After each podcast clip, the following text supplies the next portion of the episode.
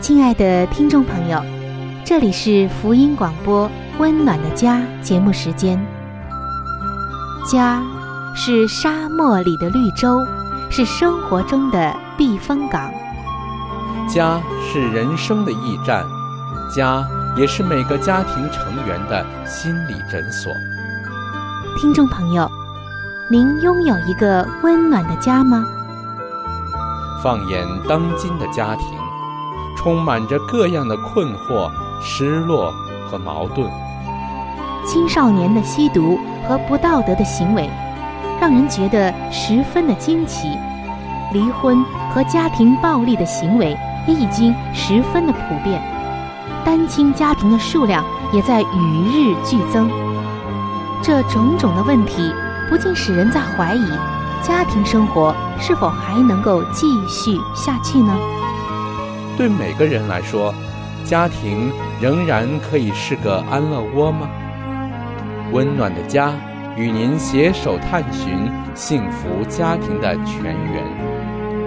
温暖的家，带您进入关怀与爱的时间。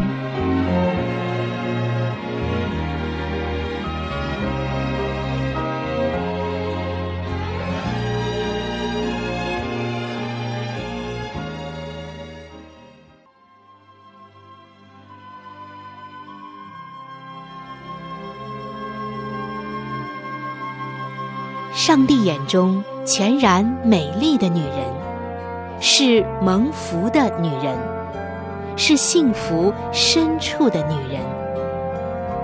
全然美丽的女人，把爱的港湾装点得温暖阳光、简约纯全，令人留恋。冬不冷，夏不热，春意盎然，秋果累累。令丈夫停靠，孩子们称她有福。有赞美说，才德的女子很多，唯独你超过一切。让我们一起来寻找上帝在建造生命美丽方面对你的旨意。欢迎进入全然美丽的女性新生命。系列的分享，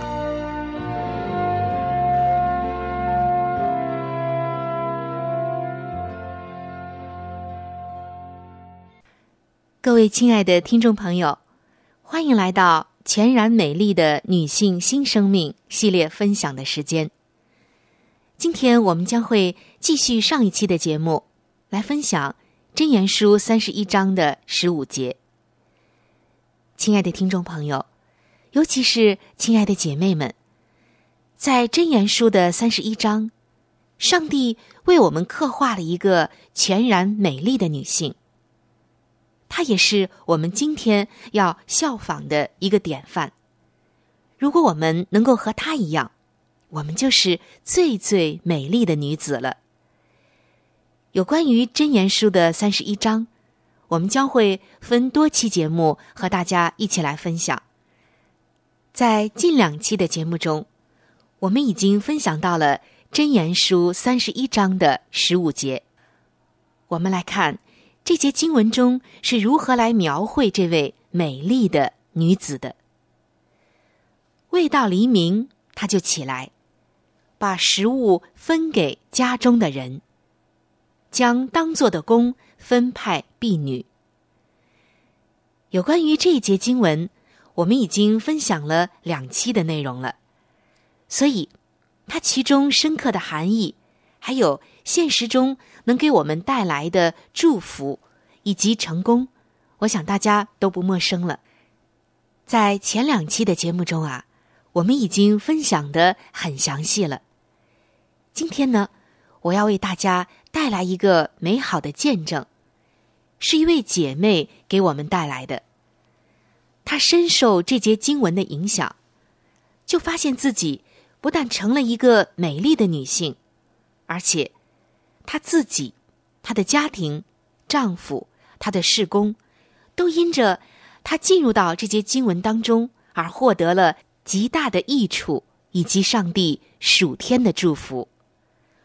我们来听一听她的见证。她说：“感谢我的丈夫，是他使我常常体验到了早起的好处。当丈夫还是神学生的时候，他每天下课回家，都会称赞一位叫麦道高的先生。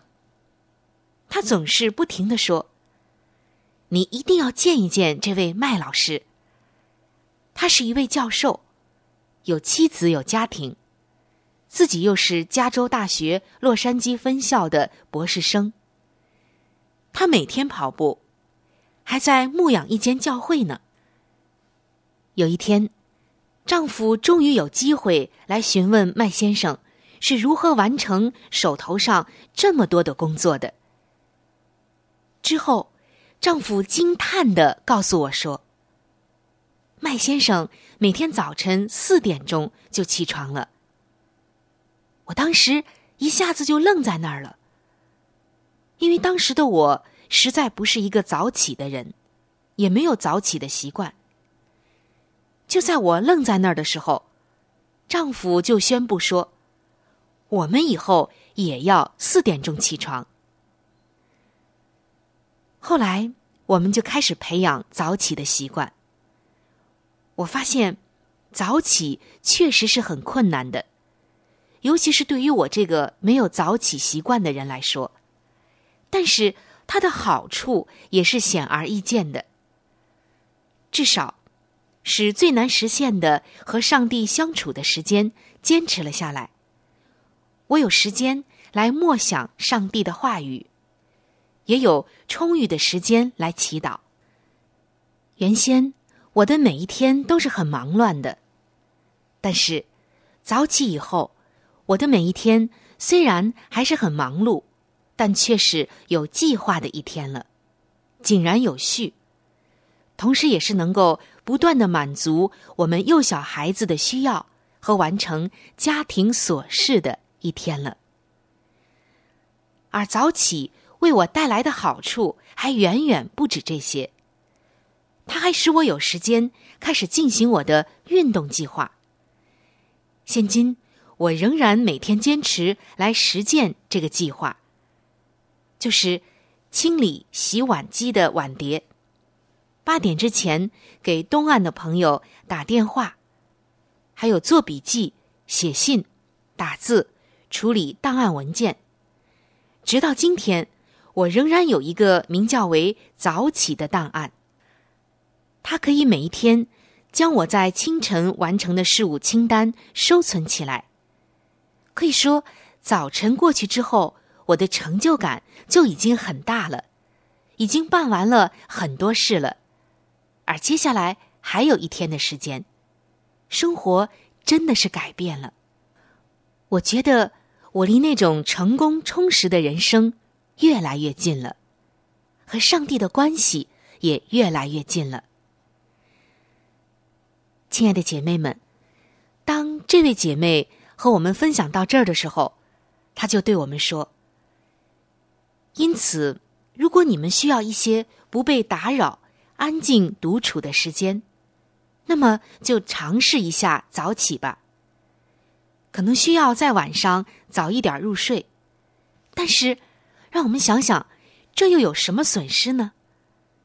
可能只有一点点看电视的时间，你也需要给你的家人留时间。”但是，当你每一天都让自己早起的时候，你一定会有一个特别意外的收获的。你发现，能够从一些无关紧要的事物中节省下很多的时间，那种感受太棒了。接着，他又和我们分享说：“虽然我的丈夫多年前就从神学院毕业了。”但是我仍然保持着每天早起的习惯，读经、祷告、默想，做一些笔记，处理一些清晨的文件，开窗、通风、收拾被褥、收拾碗碟，为家人预备食物，等等等等。早晨的时光很宝贵，而我也做了许许多多最宝贵的事。好像这一天啊，已经在美好中开始了。一天的起头就是那样的活泼、充实而有成就感。如果我的两个女儿在家，我会到他们卧室门口，看看他们有没有关好房门，以免我早起的声音吵到他们。我希望让他们在闹钟响之前多睡上一些时候。因为他们也得早起。那早晨，我们的家中会发出什么样的响声呢？轻声的祷告声，煮食物的声音，打开门窗的声音，洒水机洒水的声音，清理碗碟的声音，收拾餐桌、预备食物的声音，或者是倾倒垃圾的声音。以及天气不宜外出运动的时候，忙家务所发出的所有的声音。之后，在这一切的事情都进行完毕之后，所有的声音都静止了，屋子里面十分的宁静。然后，在繁忙的一天开始之前，我会坐下来敬拜主，默想他的美丽。我知道，今天这新的一天，又将会是节奏飞快、内容充实的一天。如果我不充实自己，就不能够按上帝的心意很好的来处理日常的事物。所以，到上帝面前求力量，不是选择，而是必须的。我知道，如果自己。没有只有上帝才能给予的力量和勇气，就不能成为一位属灵的战士以及勇士，更不能有力量的度过每一天。只有通过上帝的能力，才可以漂亮的处理每一件事情，哪怕那个日子实在是艰难的。上帝的平安也不是一个选择。我知道，胜过忧虑的方法只有一个，就是从上帝那里接受出人意外的平安。和你们说了这么多，这下你们可明白了吧？为什么早起对我来说是如此重要了？就像箴言书三十一章十五节的那位女子，早起实在是太重要了。我热爱早起，亲爱的听众朋友，尤其是亲爱的姐妹们，以上就是一位主内的姐妹为我们带来的分享，也是一个真实的见证，是他对《真言书》三十一章十五节的一个最好的证明。亲爱的姐妹们，不知道您是否有早起的习惯呢？还是？有着睡懒觉的习惯呢，睡到很晚起来，急急忙忙的洗漱一下，拿着早餐就冲出去上班了呢。甚至还是要在出去之后随便的买一点早点，急匆匆的就赶去上班呢。不要忘记，上帝眼中全然美丽的女子，她有一个成功的生活模式，其中一点就是早起。如果你想美丽，就早起吧。真的，你会发现早起真的会让你变得美丽。当然，这个早起的时间我们要根据自己的情况来定，并不是一定要四点钟起床。但是我相信，早起会给你带来许多的惊喜、成就和意外的收获的。最后，我要对你说。让我们从早起来开始我们的美丽吧。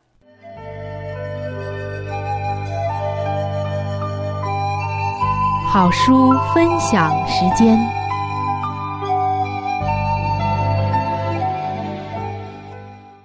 各位收音机前的听众朋友，各位亲爱的弟兄姐妹，您现在所收听的节目。是由希望之声福音广播电台为您带来的温暖的家。现在又到了这个节目当中的一个小环节，叫做好书分享。在每一期的节目当中呢，我们都会和您分享一本非常好的书籍。虽然每一次和您分享的时间呢只有短短的几分钟，但是我相信这本书当中的内容一定会深深的吸引着你，亲爱的听众朋友。我们每一次和您分享的这本书籍呢，都是和我们的家庭有直接密切的关系。我们将要和您分享的这本书的名字叫做《富林信徒的家庭》。亲爱的听众朋友，这本书将会告诉我们如何的来预备进入那婚姻的殿堂，同时在婚后的生活当中如何料理家务，以及在经济、教育子女等各方面。亲爱的听众朋友，如果您听完了这本书之后，您喜欢这本书，您想拥有这本书。您可以来信或者是发电邮给我们，我们可以免费的将这本书送给您的。我们具体的通讯地址会在节目当中播报给您听，请您留意。富林信徒的家庭第五十八章：传道人的家庭。妻儿乃最有资格横渡传道人的境迁。讲台上的宗教所显露我们的真实品格。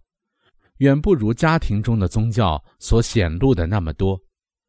传道人的妻子儿女，以及那些在家中帮佣的人，乃是最有资格横渡他的境前之人。一个善良的人必造福于他的家属。妻子、儿女以及帮佣的人，都必因他的宗教信仰而获益。弟兄们，要将基督带到家里来。也要请他同上讲台去，随时随地的都要他与你协行，这样你们就不必向别人强调赏识传道人身份的重要性了，因为你们自己身上已显出自天而来的凭据，向众人证明你们是基督的仆人。传道人的妻子是内助还是内帐？当一个人。领受了传道人的要职时，就是承认自己为上帝的代言人，要从上帝口中领受圣言，传与众人。既是如此，他当如何靠近大牧者的身旁，如何谦卑的行在上帝面前，隐没自我而高举基督啊！并且他妻子的品格必须效法圣经的楷模。他的儿女必须凡事端庄顺服，也是何等重要的事啊！一位传福音之人的妻子，可能成为她丈夫最得力的助手与最大的福惠，但也可能成为他工作上的障碍。传道人的效能范围或日益扩展，或退落到平凡的水准，大半在乎妻子的影响。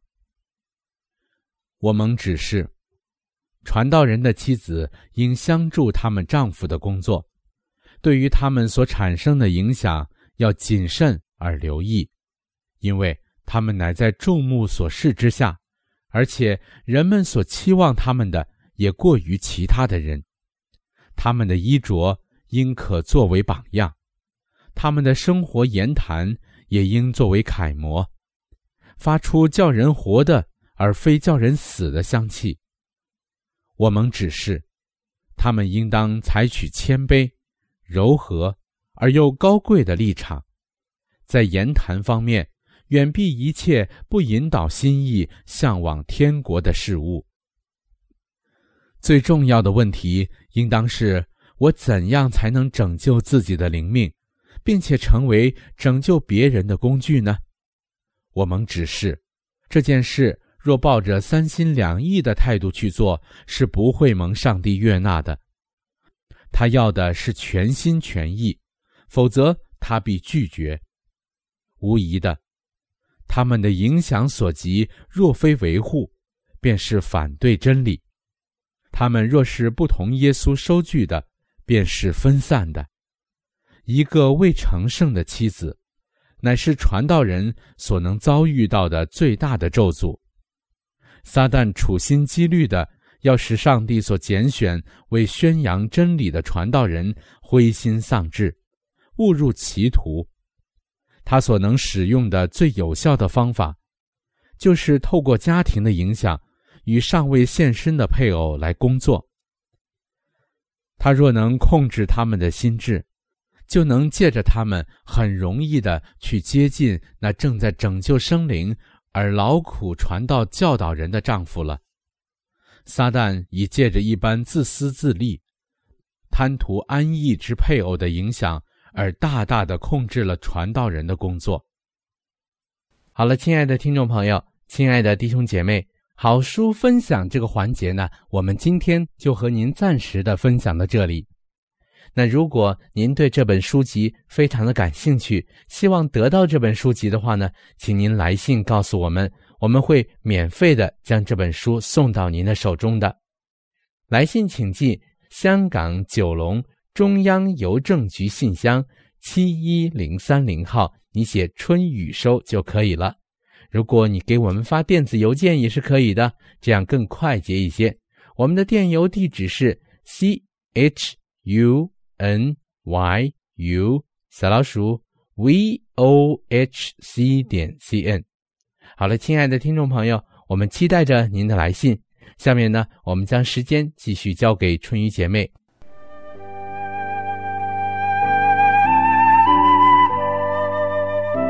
贴心小管家。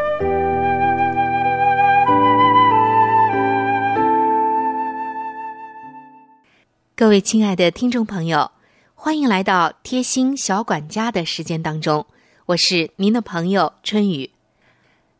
听众朋友，在本期的贴心小管家当中，春雨要和您一起来分享一下如何来正确的存放茄子。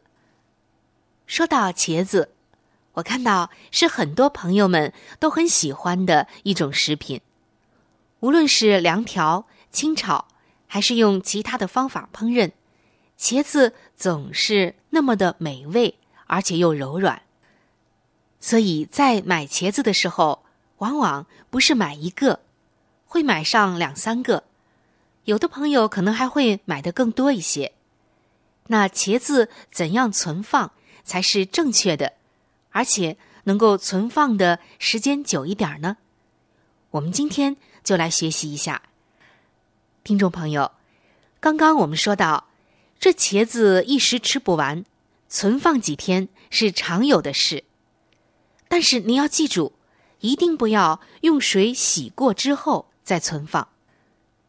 那么，为什么这茄子洗过之后再存放就不好了呢？因为，在茄子的表皮外有一层很薄的蜡质层。这个蜡质层具有阻断空气中的微生物侵蚀茄子的肉质，并且能够保护茄子的特殊作用。所以，买回来的茄子，无论是当天能吃完还是吃不完，全部的用水洗干净，以为这样既好看又干净，还能够多保存一段时间，实际上反而会适得其反。由于洗过的茄子，它表皮的这个蜡质层，这个保护膜已经被破坏了，在破坏的地方，很快的就会生出那种像锈斑一样的东西，局部就会发褐、发黄，甚至发黑色，然后就变软了。用不了多久，这个茄子就快变成了茄泥了。这就是。空气中的大量微生物通过破损的缺口，在茄子的肉质内不断侵蚀的结果。所以，一时吃不完的茄子，要选表面清洁、蜡质层光亮完整、没有被雨水淋过的，先保存起来。一定要注意哦，不能够损伤它的蜡膜。这样，茄子。就能在干燥、凉爽、通风的地方多保存一些时间了。听众朋友，您记住了吗？茄子不要洗后再存放。好，我们今天的贴心小管家就到这儿。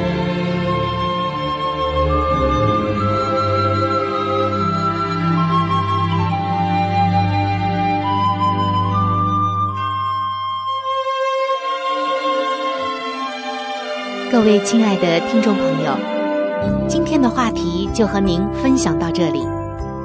如果您对于家庭，或者是有关于家庭的话题，有什么样的问题、想法与建议，或者是美好的经验与见证，春雨在这里可是非常非常的欢迎您能够写信给我。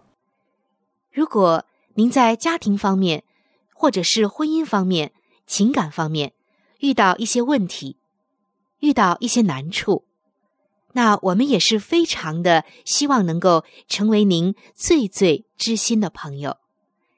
你可以来信告诉我你心中的问题、困惑与烦恼，我们会尽我们最大的能力帮助到您。另外，在我们这里。也为您预备了一些与家庭、婚姻有关的资料，是可以免费的赠送给您的。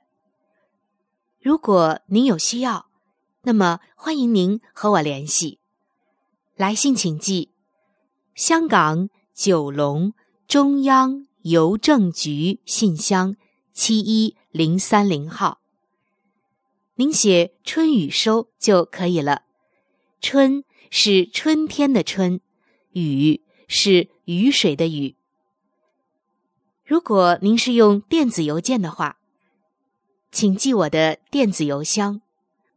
我的电子邮箱是 c h u n y u，就是春雨的汉语拼音。接下来是小老鼠 v o。H c 点 c n。如果您有话想和志鹏说，也可以通过我转交给志鹏。我们期待着您的来信。在这里要特别说明一点的就是，如果您的条件许可的话，欢迎您能够上网来收听我们的节目，以便于取得最佳的收听效果。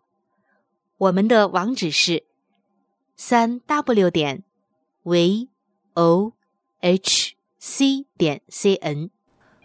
本期的节目到这里就要说再见了，下期节目我们再会。愿上帝赐给您一个温暖的家。